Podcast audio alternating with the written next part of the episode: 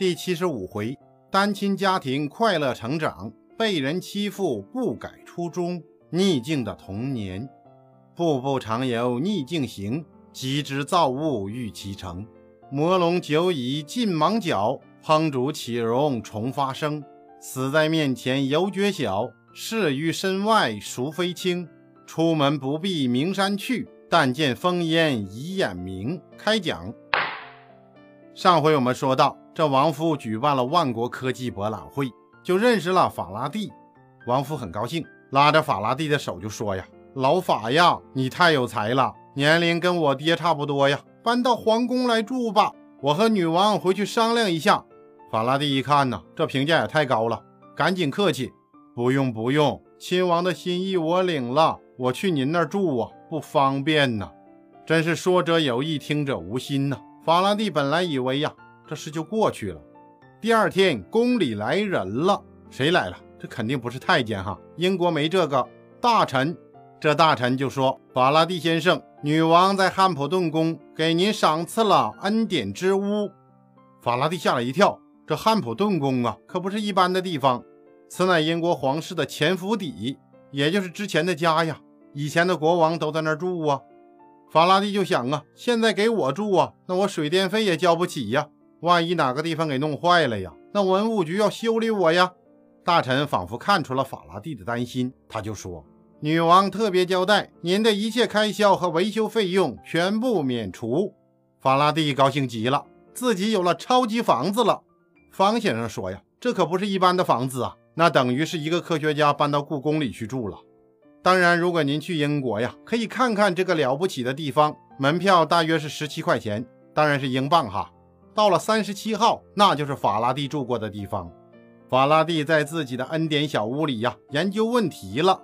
在一八五二年，他发表公开文章，又深刻阐述磁力线的概念，这就为经典的电磁学理论奠定了基础。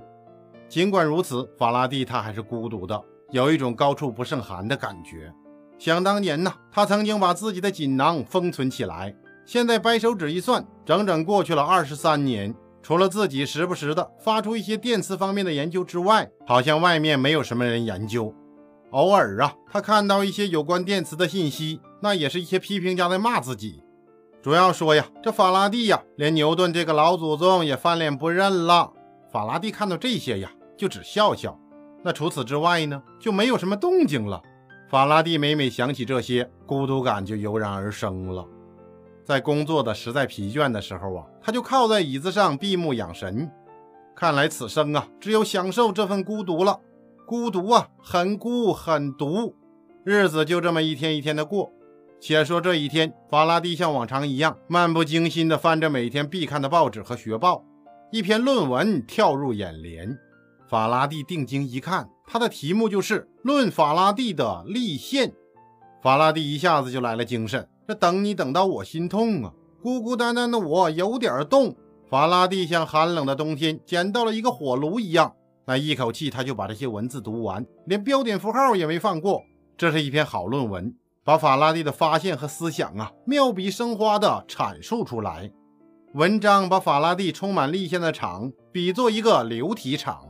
这样就可以借助流体力学的成果呀来解释，那更是画龙点睛之笔呀。法拉第仔细地品味着这篇文章，目光锁定在一个矢量微分方程上。哇，这个东西有点深奥哦。对于他这种数学是体育老师教的，并且体育老师还英年早逝的人来说呀，那看到这个如同天书一般呢。但是法拉第知道，能发表出来呀，那一定是高大上的不得了啊。能把立线概括出这样一个方程，那数学水平啊，可谓高深。难道是听了方先生的数学节目？这种借助数学的方法来描述，那一下子就把问题量化了呀。自己的数学这么 low，那问题就没办法深入。如今冒出这个牛人，从数学角度给自己帮忙，那真是如虎添翼。那填了翼的虎就是能飞的虎啊，这种老虎多了呀，那就可以组成飞虎队了。想到这些呀。法拉第赶紧去看文章的作者，谁呀？这么厉害！一个陌生的名字映入眼帘：詹姆斯·克拉克·麦克斯韦。法拉第赶紧把自己最得意的几个助手叫过来：“你们呐，从明天开始不用上班了，给我找个人他叫麦克斯韦。哦，这个简单呢，大家就赶紧四处打听了。但是啊，什么事儿就怕这但是啊，就像这篇文章的突然出现一样，作者突然消失了。茫茫人海四处望，来无影去无踪。他的助手们打听了很久，回来报告法拉第，查无此人。法拉第只有望着天花板叹气了。那这作者去哪了呢？听众朋友，就让您随着方先生的镜头去找一找。估计法拉第和他的助手们呢是找不到了。好吧，镜头推进放大。此时在通往爱丁堡的大路上，有个小伙子正匆匆忙忙地走着，他满脸的热汗，衣襟敞开，乍看上去呀，完全没有绅士的感觉，倒像一个工地上的工人。而且他心绪不宁，健步如飞，只顾赶路。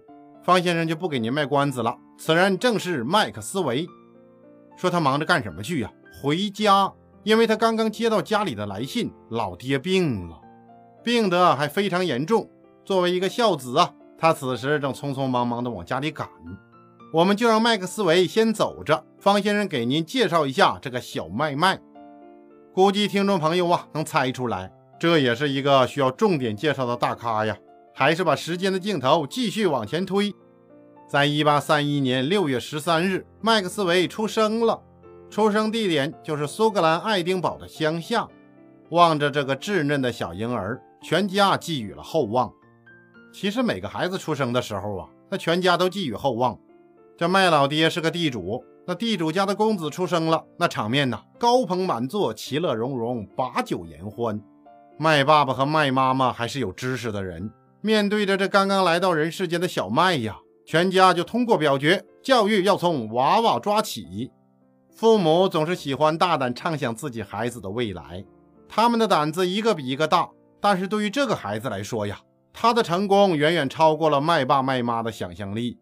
最后居然与牛顿肩并肩，与爱因斯坦手拉手，彪兵史册，万耀千秋，还不只是光宗耀祖，为国争光了，他与全人类同在。就这么猛啊！那他父母是怎么把他培养出来的呢？麦克斯韦小时候啊，就由他的母亲教他读书。看吧，妈妈很关键。那知识渊博的父亲呢，也不失时机的引导他一下。这爸爸也很关键呢。小麦麦过人的天分，对学习很有兴趣。哦，这一过程是不是很和谐圆满呢？天分也很重要。有的听众说呀，这太完美了呀。方先生说呀，塞翁失马，焉知非福啊！小麦八岁的时候，麦妈妈去世了，享年四十八岁，死于肺结核。刚刚尝到幸福滋味的小麦呀，深受打击，性格开始变得孤僻内向起来。历史这个编剧呀，让我们猝不及防，这剧情翻转的也太快了呀！幸好啊，他能干的老爹顶了上来。这麦霸呀，这可是正宗的麦霸哈！这个地主兼机械设计专家，还是律师的麦霸。开始了又当爸又当妈的日子，他做家务啊，缝缝补补啊，都亲自来。还好这麦霸心灵手巧、细致耐心，而且责任感很强。就这样，父子二人相依为命，形影不离。麦爸深深地影响着小麦，像很多孩子一样，那小麦呀，就经常跟在麦爸后面出去玩，一张小嘴儿总是不停地提出各种各样的问题，碰到什么东西就赶紧问。为什么太阳每天都要落下去呢？什么时候时钟会响十三下呀？麒麟飞到南极会变成什么呢？你的仇人在上厕所的时候没有手指出不来，你怎么办呢？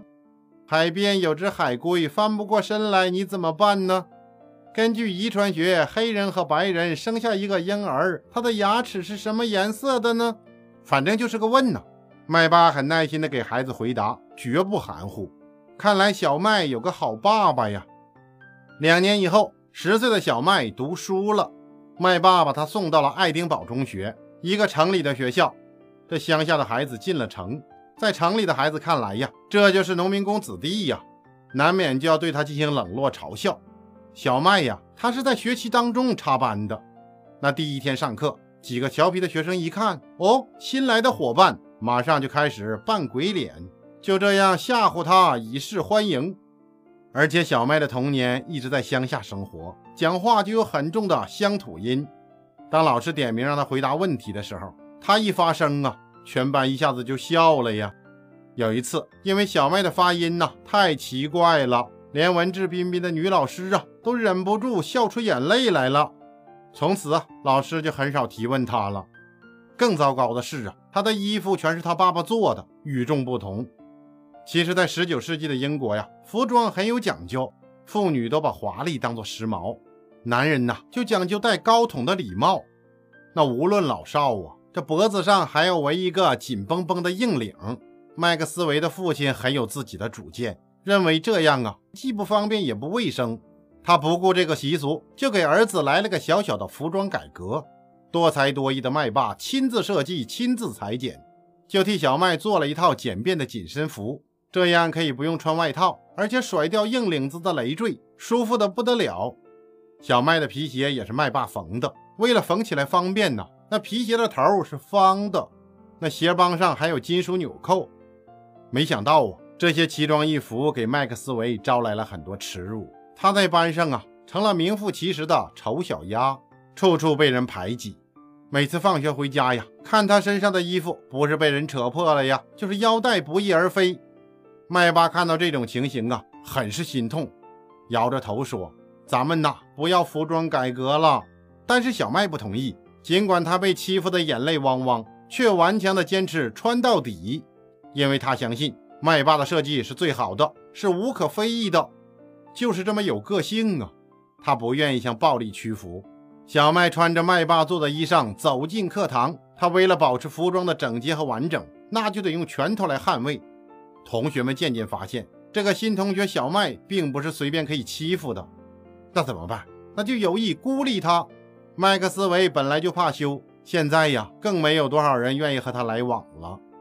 在班级里，同学们对他冷嘲热讽。他虽然保持沉默，但是从来没有低过头。在忍无可忍的时候啊，他就用尖酸刻薄的话进行回击。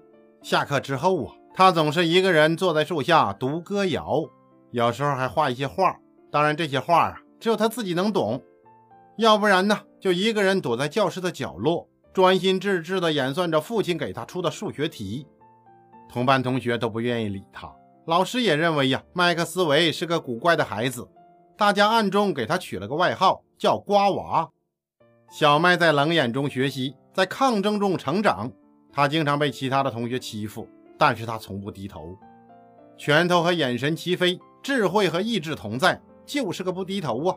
小麦成了全校的公敌。当然呢，这全校公敌不止小麦一个，还有两个低年级的孩子，那就是坎贝尔和泰特。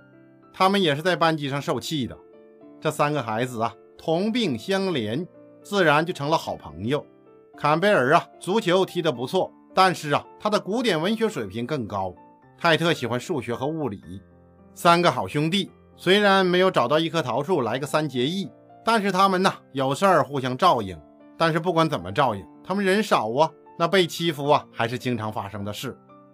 真是天将降大任于斯人也，必先。方先生不给您背诵这古文了。反正啊，后来这几个人呢都很有出息。坎贝尔是古典文学的学者，泰特是数学家和物理学家。这小麦呢，我们正在讲着呢，您慢慢听。当然，这都是长大之后的事了。我们还是说眼前吧。转眼三个孩子升到中年级了，谁也没有料到小麦忽然翻身了。那到底怎么回事呢？我们下回再说。